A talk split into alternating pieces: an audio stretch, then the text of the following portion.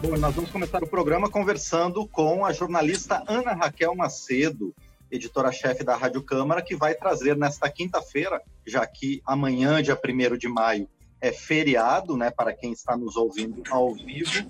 Então, o, resumo da semana acontece nesta quinta-feira. Bom dia, Ana Raquel Macedo. Bom dia, Márcio. Bom dia também para quem está com a gente nessa manhã de quinta-feira, dia 30 de abril tanto aí na Rádio Câmara, Rede Legislativa, parceiras, também quem está acompanhando a gente pelo YouTube, que depois escuta aqui o nosso resumo da semana em podcast, que fica disponível lá na nossa página da rádio, também nos principais tocadores aí de podcast. Tudo bem? Semana aí um pouco, a gente fala mais curta porque não tem a sexta-feira, amanhã dia 1 de maio, dia do trabalho, dia do trabalhador, e mais os deputados, como já tem sido uma prática nesse sistema remoto de votação, né, Márcio? Eles começam as votações já desde o início da semana, então a gente teve votações na Câmara já na segunda-feira dessa semana,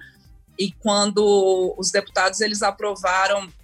é, duas medidas provisórias, uma delas é, é, com mais destaque, a medida provisória da Embratur, que transforma a Embratur numa agência autônoma. Com isso, a Embratur ela não precisa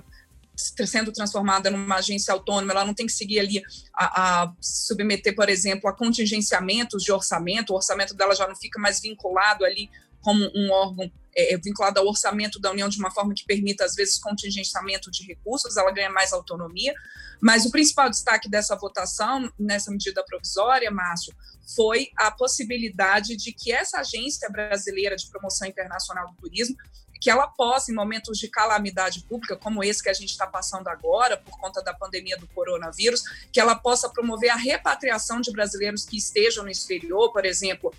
que até a gente vem acompanhando algumas notícias. É, é,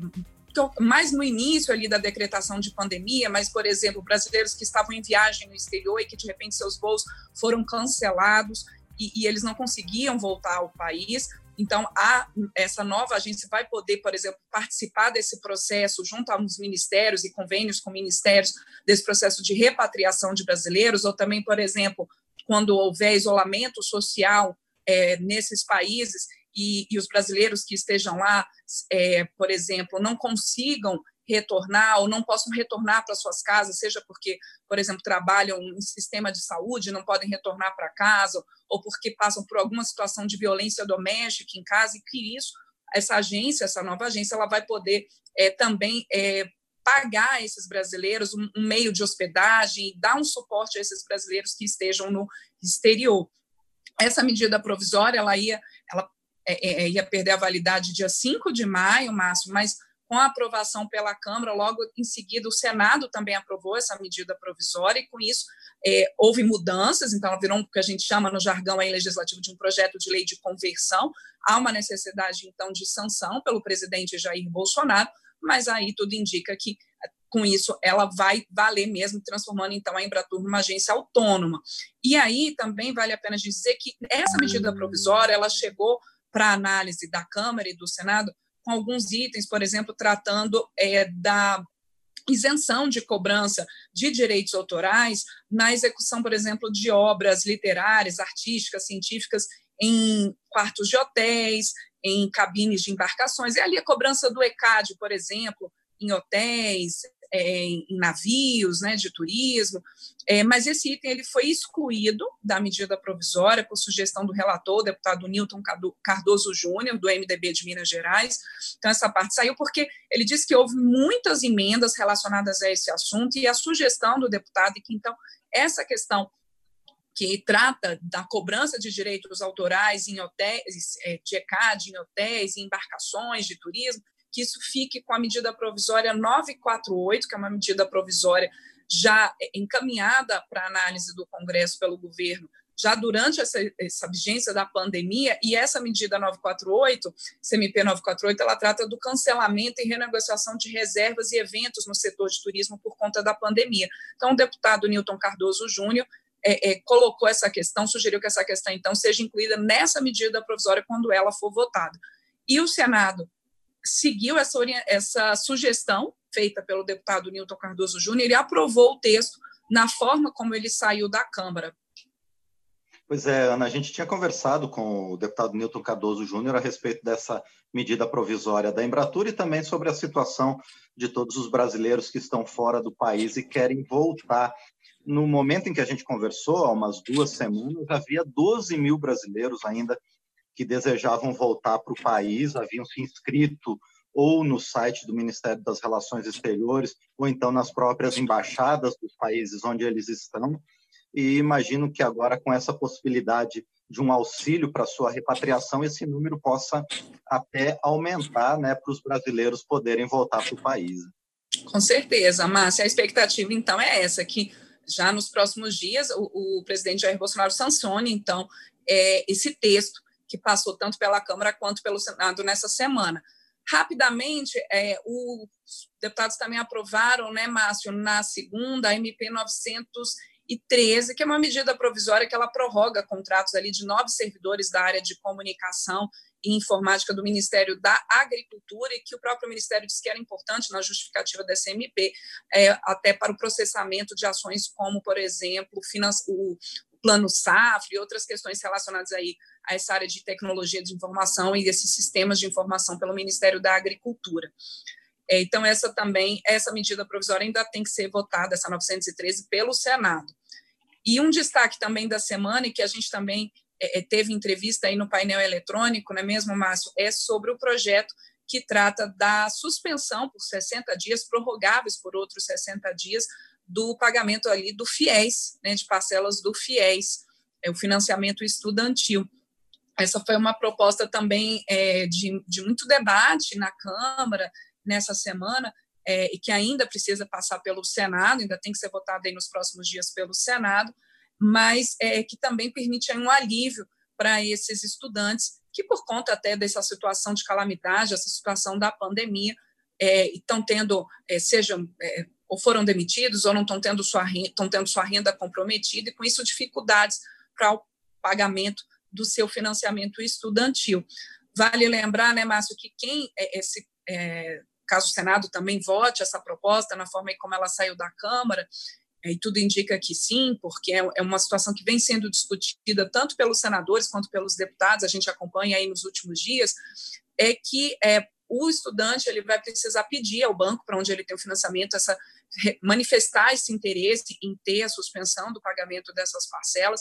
Com a suspensão, ele não vai poder ser incluído em é, é, em cadastros de inadimplência, e para também poder fazer parte, né, pedir essa suspensão, ele precisa estar com as suas parcelas em dia, ou no máximo com atraso aí de, de 180 dias no pagamento de suas parcelas do FIES. Acho que vale a pena a gente também destacar, né, Márcio, que durante essa discussão desse projeto relacionado ao FIES, o, houve a votação de, de uma sugestão do é, do PT, de uma emenda do PT, para que os profissionais de saúde, médicos, enfermeiros, todos esses profissionais que estão atuando agora no, no combate à pandemia do coronavírus, que eles possam ter descontos nas suas parcelas do FIES, que eles tenham essa possibilidade de um abatimento mensal, equivalente aí a 1%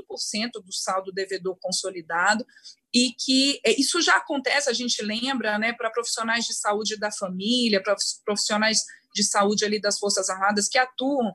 é, é, em áreas muito carentes ou de dificuldade né, para reter esse profissional nessa, nessa área, eles já têm esse incentivo hoje em dia. Então, inclui-se aí, é, é, são incluídos aí os profissionais que estão nesse combate direto à pandemia do coronavírus. E essa possibilidade, então, de abatimento é, das suas é, desconto né, nas suas parcelas do FIES. Aí não seria nem que eles é, pudessem pedir a suspensão do pagamento, é um, um, abatimento mesmo nas suas parcelas restantes. Então, isso aí também é, é algo que traz um alento para quem está nesse momento, né, de, de, com dificuldades para o pagamento do seu financiamento estudantil. A gente aguarda, então, aí que nos próximos dias o Senado também é, possa votar essa proposta, então, aprovada pela Câmara nessa semana, Márcio. Pois é, como você bem lembrou, a gente também conversou com o deputado que foi autor dessa proposta, o deputado Denis Bezerra, né, do PSB Isso. do Ceará, e ele lembrou que essa medida pode beneficiar perto de 1 milhão e 500 mil estudantes A cada ano são perto de 85 mil novos contratos, apesar de do número ter caído a partir de 2018, mas a média é essa, então vai beneficiar bastante estudante, principalmente nesse momento né, de, de pandemia. Com certeza. E falando de pandemia, né, Márcio, a gente tem uma outra. Isso foi, a gente teve essa votação do projeto do FIES na terça-feira e quarta, que foi ontem, né? Para quem está acompanhando a gente agora ao vivo, para quem estiver acompanhando a gente depois, né? É nesse, nesse resumo da semana. Então, na ah, ontem, quarta-feira, dia 29 é, de abril, os deputados também tiveram uma longa sessão de votações na Câmara e entre os projetos aprovados está um projeto é, que garante prioridade de testagem de coronavírus para os profissionais de saúde, aí de uma maneira ampla, não só médicos e enfermeiros, mas também biomédicos, é, fisioterapeutas, psicólogos, quer dizer, uma ampla gama ali de profissionais ligados à saúde e também prioridade de testagem para aqueles profissionais que estão em contato direto com pessoas contaminadas por coronavírus. É o caso, por exemplo, de agentes funerários, de profissionais da limpeza dos hospitais. Então, todos esses aí com essa possibilidade, segundo essa proposta aprovada nessa quarta pelos deputados, prioridade de é, testagem para o coronavírus. Ah, então, é, é uma proposta ali que vai nesse sentido. Eu não vou me alongar tanto nela, porque a gente tem previsão de entrevista hoje no painel eletrônico com o deputado Zacarias Caril, que é um dos autores dessa proposta. Inclusive, essa proposta aprovada, ela foi indicativo da comissão externa que acompanha as ações do coronavírus aí pela Câmara, e uma indicativa importante né, para que esses profissionais, então, eles tenham é, prioridade na testagem é, e que também essa proposta é importante nesse sentido, Márcio, que ela trata também de que os empregadores eles têm que fornecer esses profissionais em contato direto com pessoas contaminadas pelo coronavírus, têm que fornecer equipamentos de proteção individual. A gente teve, lembro até muito rapidamente nessa quarta-feira, uma é, uma reunião dessa comissão externa do coronavírus falando da dificuldade que se tem em diferentes é, partes do país para os profissionais de saúde de equipamentos de proteção individual. É, somente, por exemplo, de máscaras, há uma falta aí de mais de 16 é, é, milhões de máscaras, quer dizer, a gente tem um uso muito intenso desses equipamentos para quem está ali na linha de frente de atendimento né, a essa pandemia. Então, há nesse projeto aprovado na quarta pelos deputados essa indicação também de que os empregadores têm que fornecer esses equipamentos de proteção para quem está na linha de frente de combate ao coronavírus, e, ou que tenha contato com pessoas contaminadas. Pois é, e ah, o plenário ainda aprovou o texto base de duas outras propostas, não é, Ana? Inclusive, Márcio, o plenário terminou ontem, antes de falar dessas propostas, é, é, o plenário ele aprovou a transferência definitiva de terras pertencentes à União para os estados de Roraima e Amapá. Já havia leis de 2001, 2009 tratando desses assuntos, mas havia uma necessidade de uma formalização maior de, é, é, da transferência dessas terras. É, houve uma certa é, é, um certo conflito ali no plenário, porque o relator, o deputado Acácio Favacho, do PROS do Amapá, ele é, colocou ali a possibilidade de incorporação de trechos da MP 901, que perdeu a validade em março, para ah, que ela valesse, então, nessa, nesse projeto aprovado nessa quarta pelos deputados. Houve ali até críticas da Frente Parlamentar Ambientalista, por exemplo, com algumas flexibilizações para estudo de impacto ambiental, georreferenciamento na regularização de terras, então, do Amapá e de é, Roraima que estão sendo transferidos aí da União para esses estados, mas no fim das contas houve a aprovação desse texto pelo plenário da Câmara e com isso agora a, a, essa, esse texto vai então para o Senado. E aí sim, Márcio, a gente pega aqui o que você comentou do texto base, foi aprovado o texto base da medida provisória 915, essa sim também trata da venda de imóveis da União, e essa uh, restante, né, a conclusão da votação dessa medida provisória, ela fica, então, para a próxima segunda-feira. É, na segunda-feira, então, volta a ter sessão da Câmara. E também a gente tem é, a inclusão é, na próxima segunda-feira da votação da chamada PEC do orçamento de guerra, que basicamente ela, essa proposta de emenda à Constituição, ela coloca ali uma separação dos recursos é, que vão ser usados, do orçamento, os recursos que vão ser usados para o combate, então, à pandemia do coronavírus. Márcio. Pois é, mais uma vez o orçamento de guerra ficou para a próxima semana, né? Parece final de novela. A gente sempre anuncia e vai para a semana que vem. E vai para outra, né? Mas houve ali uma tentativa de negociação ontem, Márcio, é, né, nessa quarta, para quem nos escuta depois nesse resumo da semana, houve ali toda uma construção, uma tentativa de acordo, e com isso é, se achou por bem, o próprio presidente da Câmara, Rodrigo Maia, colocou então essa votação para a próxima segunda-feira, ah, dia 4 de maio, não é isso? 4 de maio, a próxima sessão então da Câmara. Márcio, e aí, rapidamente, o que a gente tem, a gente já está caminhando para o encerramento do resumo, né, Márcio? Acho que só tocar aqui que o plenário, além de todas essas discussões, também repercutiu muito é, na sessão dessa quarta a questão da suspensão da nomeação do que seria indicado né, é, como novo diretor da Polícia Federal, Alexandre Ramage. Ah, e aí, com isso, foi suspensa, a gente lembra rapidamente, foi suspenso, foi suspensa a nomeação dele pelo ministro do STF, Alexandre de Moraes, isso repercutiu muito no plenário, deputados de oposição é, é, favoráveis a essa decisão, porque a gente lembra que o Ramage é, é, ali uma